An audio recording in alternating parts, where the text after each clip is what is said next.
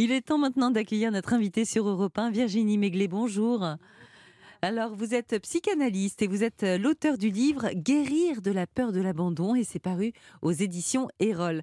Euh, Virginie, on associe souvent la solitude à la tristesse, à l'isolement, bref, à ça.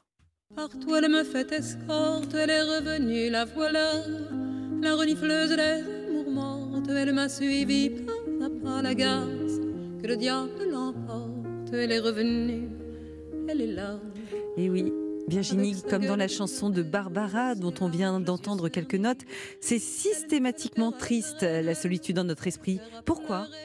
Ben, disons que c'est en fait c'est le il y a la solitude et le sentiment de solitude. Hein. et la tristesse, c'est là où ça va évoquer pour nous dans notre intimité des moments de, tristesse ou de solitude sombre, et que dans ces moments-là, on se sent effectivement un peu ce qui a été là, coupé du monde, en perte, en perte de lien, en perte de...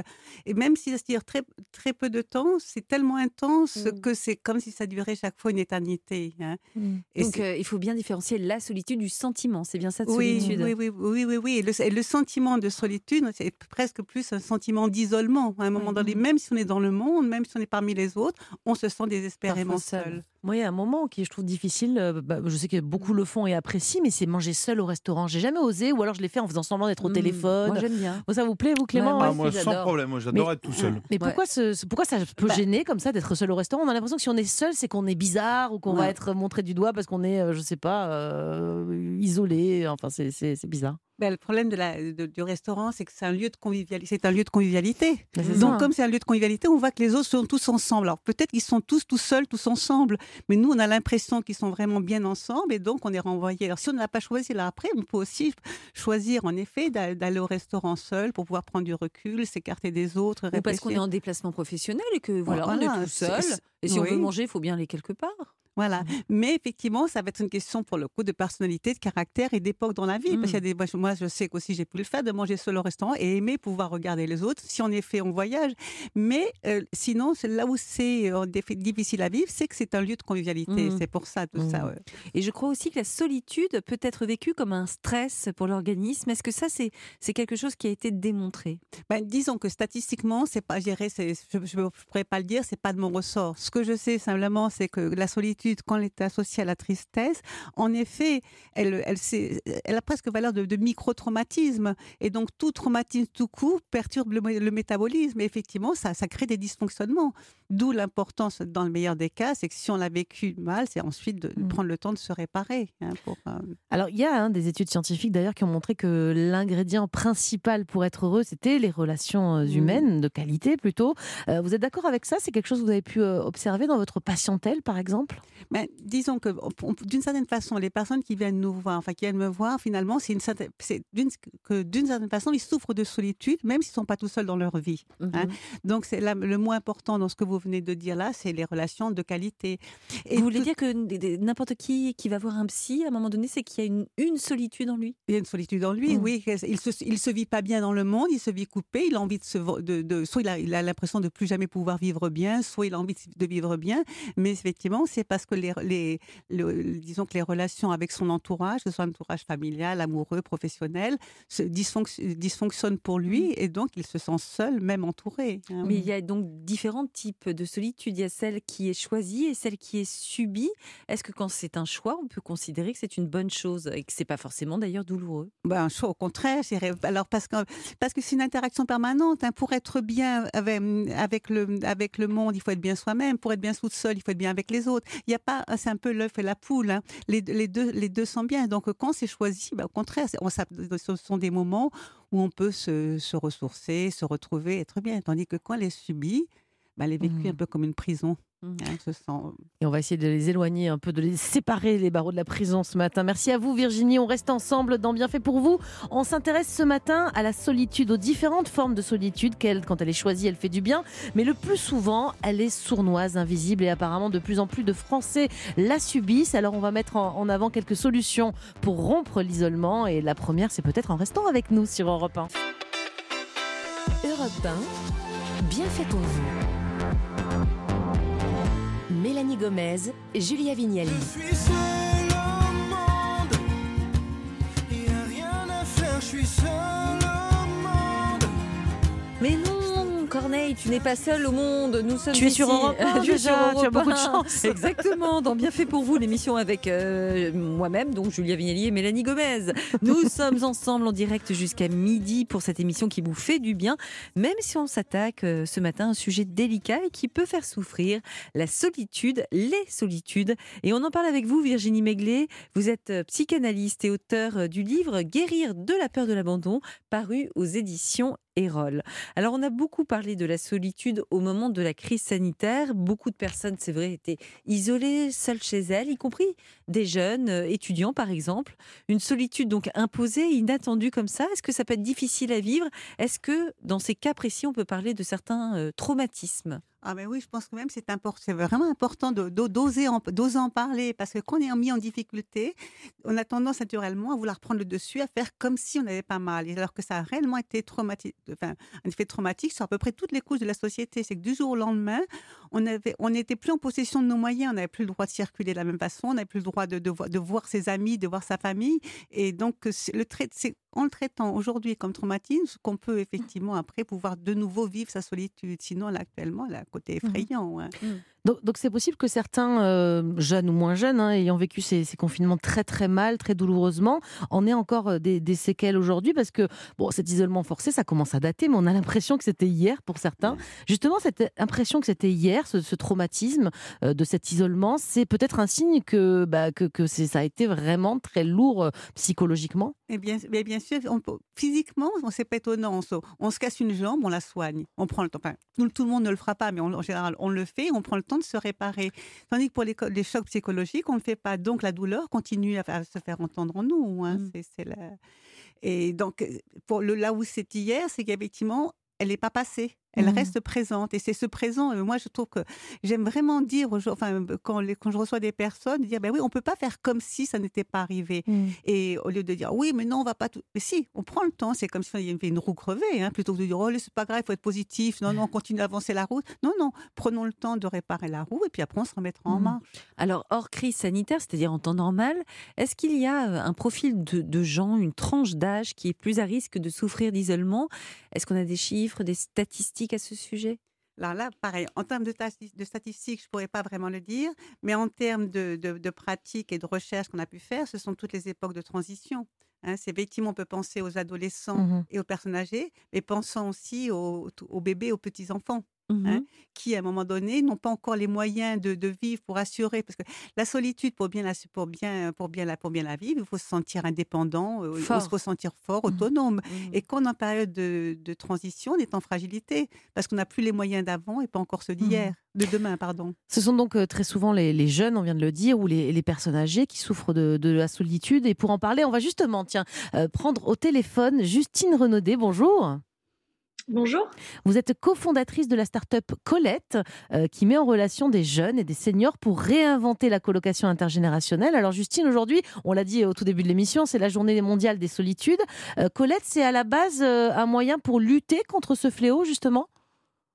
Oui, absolument. Euh, une solitude qui est ressentie euh, en effet par de nombreux seniors, mais seniors, mais comme vous le disiez, aussi par des jeunes. On y pense assez, euh, assez, enfin plutôt moins, mais les deux sont touchés. Donc nous, le but, c'est vraiment de renforcer cette solidarité entre générations.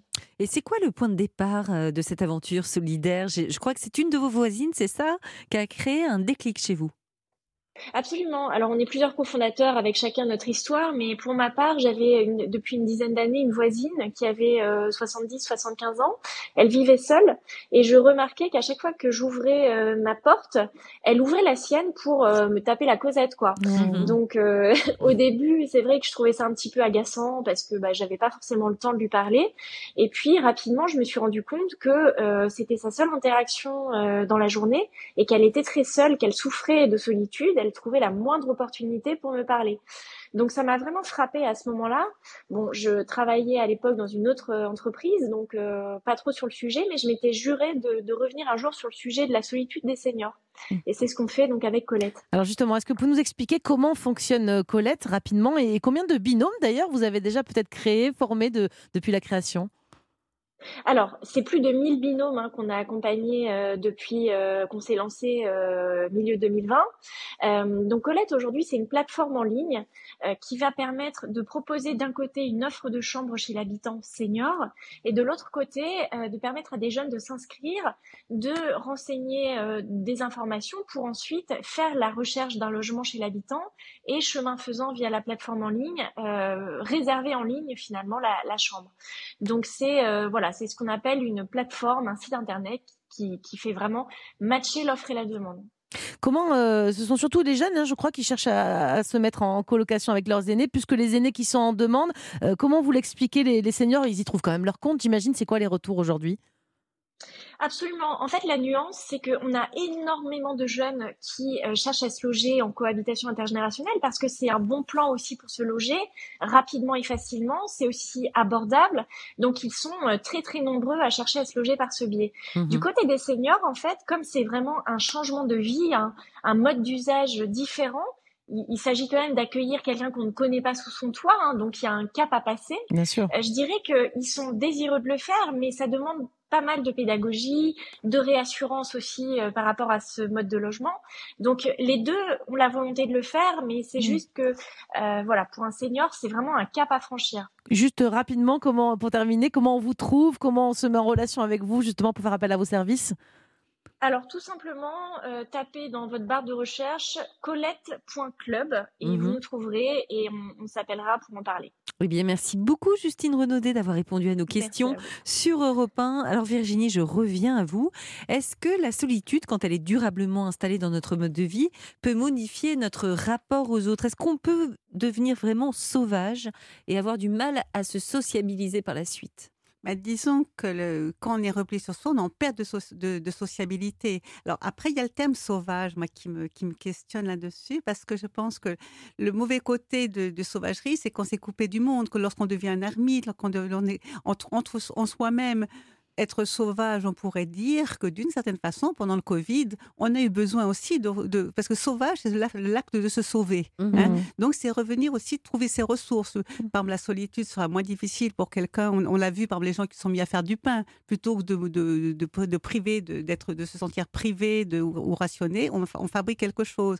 Donc là où je dirais plus que sauvage, c'est le repli sur soi, c'est le côté hermie, c'est le côté dépressif, dépressif qui effectivement nous coupera, nous coupera du monde, alors que les c'est vrai que les relations, nous sommes des êtres d'appartenance et les relations sociales sont mmh. vraiment vitales, vitales, vitales. Bah oui, c'est ça, avoir besoin des autres, c'est presque naturel chez l'être humain, mais il y a des personnes qui souffrent euh, parfois de solitude très profonde, même de façon juste un, tout petit peu mmh. ponctuelle, euh, qui se sentent tout de suite euh, mises de côté dès qu'elles se retrouvent seules, même un, très court instant. Mmh. Comment, chez ces gens-là, comment on peut identifier ceux qui souffrent peut-être ben, un peu de dépendance affective en fait? C'est là où, quand, quand, des moments de solitude deviennent très, très douloureux, c'est que ça renvoie renvoie un vécu très douloureux qui n'a mmh pas été, qui justement, qui, qui n'est pas passé, comme je disais tout à l'heure, hein, qui reste présent en soi. Donc, ben oui, c'est le, le, le, sentiment d'abandon. C'est que seul, au lieu de se dire on peut compter sur nos ressources, on est bien seul, ça. Mais c'est juste un ressenti, parce que ces gens-là sont pas forcément seuls, on est d'accord. Hein, c'est pas leur réalité forcément, mais c'est celle qu'ils ont l'impression de vivre à l'intérieur de. Que le ressenti est une réalité. Il faut vraiment penser ça. Je veux dire, le sentiment d'abandon, quelqu'un qui vit, c'est qu'à un moment donné dans sa vie, il a vraiment été abandonné. Mmh. Et c'est cette blessure, comme, comme, comme tout à l'heure, quand je parlais d'une jambe cassée, si la pète est soignée, elle continue à se faire entendre. Et comment on peut sortir de ce cercle vicieux de la dépendance affective Alors que parfois ces gens-là sont, comme le disait Mélanie, entourés d'amour, mais alors, c'est toute la, toute, toute la difficulté de se sentir seul quand on est entouré. Parce mmh. qu'on peut être entouré d'amour, mais l'amour aussi, c'est le bon geste au bon moment. Mmh. Donc, la personne qui aime ne comprend pas pourquoi son geste n'est pas réparateur, mais celle qui le reçoit ne, le vit pas en tant que réparateur. Et c'est peut-être là que des espaces comme nos espaces analytiques, mmh. thérapeutiques sont nécessaires pour que la personne se, se, sente vraiment entourée et que finalement on prenne en charge ses véritables besoins. Parce que là, là il y a présence et présence. Hein. Il faut, faut vraiment une présence réparatrice. Et moi, c'est mmh. l'essentiel que je fais. Ça, et thérapeutique. et thérapeutique. eh bien, c'est très clair. Merci beaucoup. On va rester encore ensemble, Virginie. On va aussi aller voir euh, les bons côtés, hein, tout de même, de la solitude. Celle que beaucoup de gens fuient, mais qui peut être bonne pour nous. Une forme d'introspection, et c'est très à la mode. Mais quels en sont les bénéfices concrets? On y revient très vite sur Europe 1. Alors, restez avec nous. Europe 1, bien fait pour vous. Julia Vignali et Mélanie Gomez. Soyez les bienvenus si vous nous rejoignez sur Europe 1 et merci si vous êtes avec nous depuis 11 heures. La solitude peut-elle nous rendre heureux? C'est vraiment à cet angle positif hein, de l'isolement qu'on va également euh, s'attaquer avec vous, Virginie Méglet. Je rappelle que vous êtes psychanalyste. Alors Virginie, il y a aussi des personnes qui, euh, qui se sentent très seules, même quand elles sont très entourées. On en a déjà euh, parlé un petit peu tout à l'heure. Elles ont l'impression d'être d'être en décalage. Elles elles réussissent pas à se lier réellement aux autres. À quoi c'est dû cette solitude? Même quand on est, euh, on n'est pas seul, quoi. Mais là, peut-être qu'on va faire la, nuance entre les deux mots de solitude et isolement. Hein, c'est qu'effectivement, elles se sentent isolées, même, même en compagnie. Et là, c'est presque une question, je dirais, de langage. Si on n'a pas appris un langage de l'affectivité bien rempli, si on ne se sent pas bien dans sa peau, effectivement, face à l'autre, on, a l'impression de ne pas savoir lui parler ou de ne pas être entendu ou de ne pas le comprendre. Et donc, c'est ce sentiment de solitude dans le monde qui, qui fait de l'isolement. Et la personne se sent vraiment coupée du monde, même mmh. parmi les autres. Mmh. Euh, on dit souvent qu'il vaut mieux être seul que mal accompagné. Est-ce que ça, c'est un vrai précepte?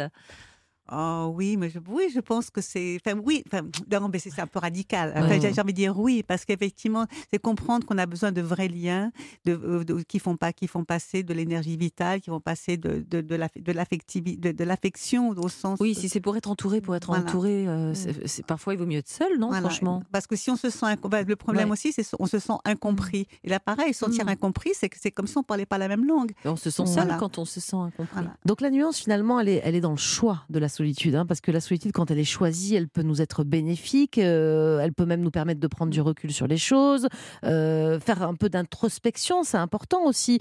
Euh, ça, c'est toujours positif, non? Bah, Disons qu'elle est dans le choix de la réponse. C'est aussi, ça dépend de, de la réponse qu'on va lui donner. C'est qu'effectivement, si on s'aperçoit qu'on souffre vraiment excessivement, on a vraiment tout intérêt à se demander le pourquoi mmh. pour pouvoir arriver à bien, à bien vivre cette mmh. solitude. Comme après une rupture amoureuse, par exemple, c'est quelque chose à conseiller de rester un peu seul? Oui, moi je pense qu'il vaut mieux se réparer parce que mmh. même si c'est si c'est soi-même qui avons voulu la, la, rupture, il y a, le mot rupture est fort, c'est qu'on a on a perdu une partie de soi. On se, donc on sera dans la, on continue à, même en son absence, on continue à vivre, à vivre avec l'autre. Donc on va rencontrer quelqu'un comme si c'était un autre et qui lui-même se sentit. Enfin, mmh. donc il vaut mieux prendre le temps. De toute façon, de là aussi, ce mmh. rupture, même voulu, il y a quelque chose, quelque chose de l'ordre de traumatisme parce que si on a, enfin, tout dépend si c'est une rupture après six mois ou une rupture après 20 ans, bien sûr. Hein, c'est mais apprendre à se revivre seul. En plus, mmh. je pense que fondamentalement, c'est très réparateur et que c'est souhaitable pour tout le monde. Hein, pour, euh, Est-ce que justement, on n'est peut-être pas quand même un peu euh, conditionné à détester le, la solitude, à la fuir à tout prix? Est-ce qu'on ne devrait pas parfois l'accepter? Alors, peut-être pas qu'elle dure trop longtemps, mais euh, voir ce qu'elle peut nous apporter ben, disons que, oui, en effet, c'est comme si elle avait mauvaise presse. Il y a quelque chose un peu de honteux. Hein, je vais dire, c'est presque le regard qui peut sur la personne solitaire qui peut lui rendre la solitude plus difficile que le fait d'être seul et bien seul. Mmh. Et je pense qu'en effet, on a, on a vraiment intérêt parce qu'il y a une solitude, je dirais presque ontologique aussi. On, est seul et on meurt seul. Mm. voilà. Et donc, le sentiment de solitude est dur quand effectivement, quand on était tout seul, qu'on n'avait pas les moyens pour survivre. Mais apprendre à vivre bien, eh ben, c'est quand même la condition pour ensuite être bien avec d'autres. Hein. Mm, c'est ça. La préparez-vous d'abord. Ah oui. C'est ça le ah premier choix pour arrêter ah la solitude, en fait. C'est de se réparer d'abord soi-même. Voilà. Et à ce moment-là, on, se sent vraiment, pour le coup, augmenté. Hein. Enfin, mm. c'est très agréable de pouvoir se dire, bah, tiens, je marche toute seule, j'ai pas besoin de. Voilà. Et les autres sont plus des béquilles, les autres sont des, sont des, des bonus. voilà, des bonus. Alors la mode de la méditation, de la cohérence cardiaque, euh, tous ces outils qui permettent de se, de se recentrer sur soi finalement, euh, est-ce que ça vient justement de là? Est-ce qu'on a trop tout misé longtemps sur le collectif, l'importance d'être entouré en couple, aimé, liké sur les réseaux sociaux? Moi j'ai l'impression que la mode du solo euh, est de nouveau mm. là. Ah oui, c'est le besoin de prendre soin de soi. De... C'est une question aussi, la solitude, c'est son l'intimité. Hein, c'est le bien vivre, son intimité. Et si on prend pas de temps pour ça, on se sent. Ben, ben là, c'est un peu comme si on prenait jamais le temps de dormir. On mmh. dort aussi, même si on dort, on partage le lit, on dort tout seul. Oui, on hein, rêve seul. On, rêve seul, voilà. Et c'est vital. Et en mmh. effet, si ça a été négligé au profit, enfin, du partage, de la collectivité, ben, je trouve qu'il y a quelque mmh. chose, disons, de presque de sain, si on peut dire, de, dans ce retour sur soi soi, pas coupé du monde, mais se recharger pour pouvoir mieux être ensuite en communication avec le monde. Alors c'est un sujet qui fait réagir. On a beaucoup d'appels au 39-21. Mmh. Alors de, gens plutôt qui se plaignent hein, quand même de la mmh. solitude qui est lourde et qui leur pèse. Mais on a également Héloïse sur Instagram euh, qui nous a écrit et qui dit de temps en temps, je mens à mon petit copain, je prétexte avoir un rendez-vous de travail qui s'éternise et je me fais une séance de ciné toute seule, tranquille avec moi-même. C'est mon petit plaisir coupable, même si j'ai presque l'impression de le tromper. Qu'est-ce qu'on mmh. peut, qu'est-ce que ça dit ben, d'Héloïse? Dirais que Héloïse en effet le trompe, hein, parce que la, la, la, fidélité ou la loyauté n'est pas que sexuelle, mais on dit bien à quel point la solitude, la solitude est encore mal vue puisqu'elle est obligée de mentir pour pouvoir se respecter. Alors moi, ce que je lui souhaite vraiment, c'est qu'elle arrive le plus vite possible à pouvoir s'accorder ses revendiquer ces moments de voilà, solitude. Voilà, c'est l'accorder. Et peut-être que son, son compagnon en aura besoin aussi. Et puis, et quand ils seront ensemble, ils seront mieux ensemble. Mais c'est dommage un petit peu de ternir la, la le bon moment de solitude par la culpabilité. par un mensonge. Et oui, c'est dommage. Mais surtout quand on est euh, en couple avec des enfants, euh, c'est sûr qu'on se sent plus libre quand on est seul. Je suis sûre que Mélanie, elle rêve de se faire un ciné toute seule. Ça peut m'arriver. Euh, hein. et voilà, et de rien dire à, son, à ses enfants et à son mari c'est vrai qu'on fait ce qu'on veut quand on veut. Ça veut dire que la solitude choisie, elle est presque égoïste ou pas? Eh ben, disons que là encore, c'est une question de regard, ou comme de ce qu'on disait tout à l'heure, je disais de sentiment c'est l'égoïsme est mal vu. Et je pense qu'il y a un sain, un sain égoïsme, de savoir bien s'occuper de soi. Parce que quand c'est bien s'occuper de soi, on n'est plus dans le demande, dans l'attente de l'autre. Mmh. Donc effectivement, ce besoin de se ressourcer, en effet, quand, on est occupé par la vie professionnelle, la vie familiale, la vie maritale et tout, je veux dire, il y a besoin vraiment de ces moments de mmh. solitude et c'est vital. Simplement, ce sera pas. alors, on aura peut-être besoin de s'isoler pour ça pour pouvoir l'imposer aux autres, mais je pense que c'est vraiment euh, prix-là, qu'on respecte plus son entourage aussi.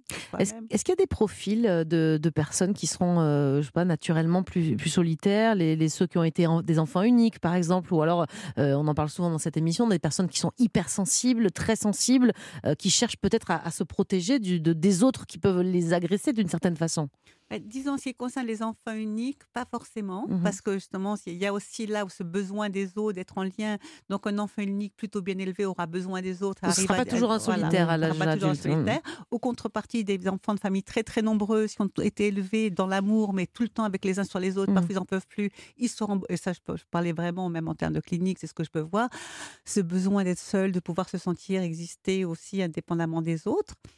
donc là, c'est c'est vraiment au cas par cas. On ne peut pas trop généraliser. Hein. Et comment on fait pour se sortir de la solitude quand elle nous fait souffrir? Parce que ça semble facile à, faire, hein, comme ça, mais on parfois... se dit bah tiens, va voir les autres, quoi. Oui, c'est pas toujours aussi franchement, facile. faire le premier pas vers l'autre, sortir de ses habitudes, c'est un véritable effort pour certains. Alors, qu'est-ce que vous pouvez leur conseiller à ceux qui nous écoutent actuellement? Alors, moi, je vais pas faire de prosélytisme pour la psychothérapie ou la mmh. psychanalyse, mais je me dis, ce sont des espaces aujourd'hui d'intimité qui permettent de se connaître. Et c'est vrai qu'il suffit pas de vouloir aller dans le monde pour en avoir les codes. Hein, mmh. et qu'on peut avoir besoin de quelqu'un, en, plutôt envie de sortir de la solitude en s'adressant à quelqu'un, mais cette personne-là ne sera pas du tout euh, posée. Donc, on va être renvoyé encore plus à notre solitude. comment on peut faire? Alors, il faut se forcer un peu quand même ou bah, Alors, je pense non, se forcer un petit peu, oser, mmh oser ne pas prendre un refus pour, pour une claque. Donc, ça veut dire aussi, malgré tout, ben, qu'on est, qu'on est blessé, c'est blessant un refus, c'est prendre le temps de se réparer plutôt que de prouver qu'on est vraiment malheureux. Ce qui est vrai aussi, c'est que le, le mal malheur ou la tristesse, c'est quelque chose en dehors de, mmh, d'espace qui vraiment le considère, l'espace thérapeutique, l'espace tout à l'heure qu'on parlait de, de, cette association Colette, mmh. où là, effectivement, c'est mmh, la, douleur ou la souffrance est, est, acceptée. Dans nos sociétés, elle est mal acceptée. Donc aussi, si on est en demande ou en manque, on parce qu'on souffre de solitude, on aura, plutôt, on aura plutôt tendance à être rejeté. Donc là encore, j'étais prendre le temps de se connaître et d'accepter éventuellement des refus aussi. Hein. Très bien. Merci beaucoup Virginie Méglé d'avoir été avec nous sur Europe 1 ce matin. Je rappelle votre livre qui aborde notamment cette question de la solitude, Guérir de la peur de l'abandon, paru aux éditions Erol. Julien, on va changer de thématique maintenant. Mais oui, les bienfaiteurs et les bienfaitrices d'Europe 1 sont là. Deux d'entre elles arrivent euh, en ce moment même dans ce studio. Sophie Braffman va nous faire découvrir des applis cruciales, indispensables si vous aimez rigoler euh, bah, comme nous avec bah Mélanie. Et puis si comme Mélanie, d'ailleurs, vous avez mal au dos aussi En ce moment, parfois, ça va, mais les lombaires parfois. Bah, justement, c'est peut-être parce que votre dos n'était pas assez musclé jusqu'alors, Mélanie. Eh bien, aucun problème. La coach Anouk Garnier a préparé un programme spécifique pour cela. A tout de suite sur Europe 1. Bien fait pour vous sur Europe 1.